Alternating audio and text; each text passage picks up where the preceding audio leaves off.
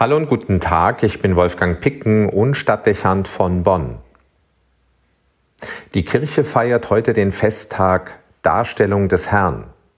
Seit dem vierten Jahrhundert ist der 40. Tag nach Weihnachten der Erinnerung an den Tempelgang Jesu gewidmet. Im Lukasevangelium, das zahlreiche Details über die Geburt und die Kindheit Jesu übermittelt, ist davon die Rede, dass die Eltern Jesu mit ihrem Sohn nach Jerusalem ziehen.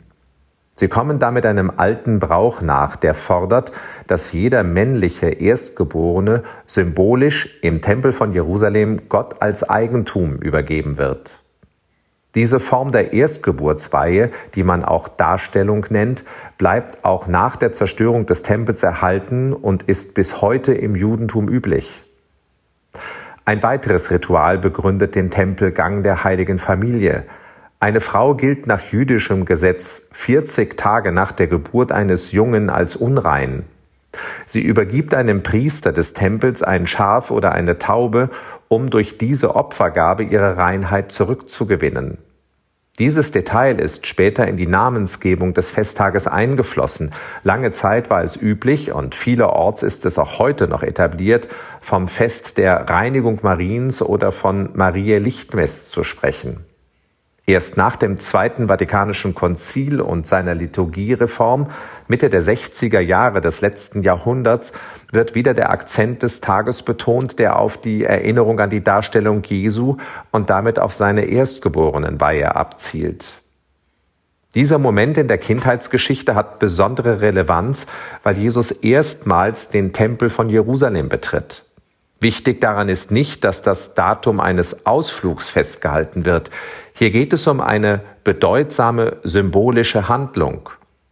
Der Tempel in Jerusalem ist das Haus Gottes und das Heiligtum des auserwählten Volkes, ein Ort also von hoher Bedeutung.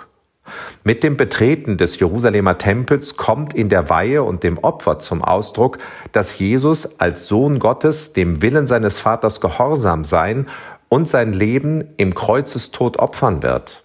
Es ist also eine symbolische Vorwegnahme des Kommenden. Zudem bezeichnet der Eintritt in den Tempel, dass Jesus vom Haus Gottes Besitz ergreift und sich als der Sohn Gottes präsentiert. Auch das bietet Ausblick auf das Bevorstehende. Er wird mit Vollmacht handeln und am Ende durch den Tod nicht zu überwinden sein. Warum? weil er der Sohn Gottes ist, wird er auferstehen. Die letzte Erzählung aus der Kindheit Jesu wird damit zum großen Schlussakkord seines ersten Lebensabschnitts. Hier wird der Anspruch deutlich, der mit Jesus verbunden wird. Er ist der Gottessohn, der lang ersehnte Messias des Volkes Israel und der Retter, nach dem sich eine unerlöste Menschheit sehnt. Entsprechend überliefert das Evangelium, wie zwei Personen, die sich im Tempel aufhalten, auf den jungen Knaben reagieren. Es ist vom greisen Simeon die Rede, der wie ein Prophet des alten Bundes erscheint und in dem hereingebrachten Knaben sofort den Messias erkennt und dies vor allen Anwesenden ausruft. Sein hinweisendes Zeugnis lautet, Nun lässt du Herr deinen Knecht, wie du gesagt hast, in Frieden scheiden, meine Augen haben das Heil gesehen, das du vor allen Völkern bereitet hast. Ein Licht, das die Heiden erleuchtet, und Herrlichkeit ist für dein Volk Israel. Bis heute vergeht kein Abend, an dem die Kirche nicht diesen Lobpreis des Simeon betet. Immer steht dieser akklamatorische Schlussakkord am Ende eines Tages. Neben Simeon ist im neutestamentlichen Befund auch von der Prophetin Hannah die Rede. Sie hält sich regelmäßig im Tempel auf und erwartet ebenso die Ankunft des Messias. Auch sie erkennt Jesus unmittelbar.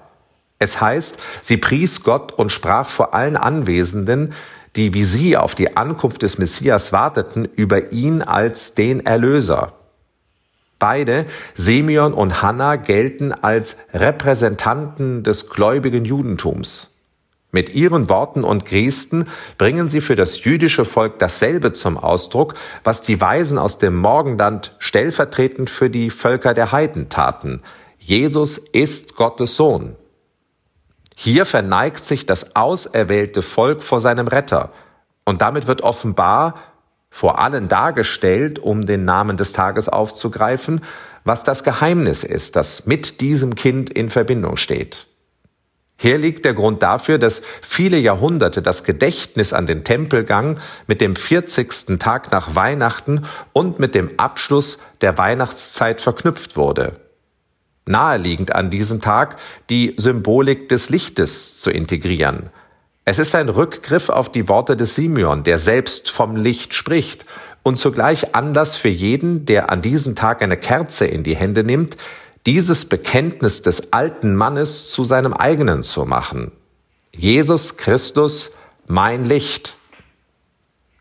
Die Kerze fordert auf, die Symbolik mit eigenen Erfahrungen und Worten anzureichern.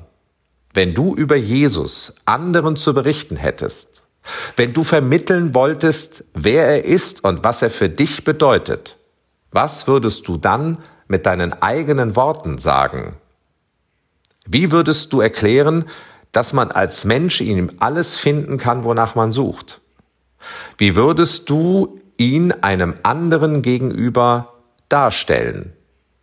Das ist die vielleicht entscheidende Frage am Fest der Darstellung des Herrn. Wolfgang Picken für den Podcast Spitzen aus Kirche und Politik.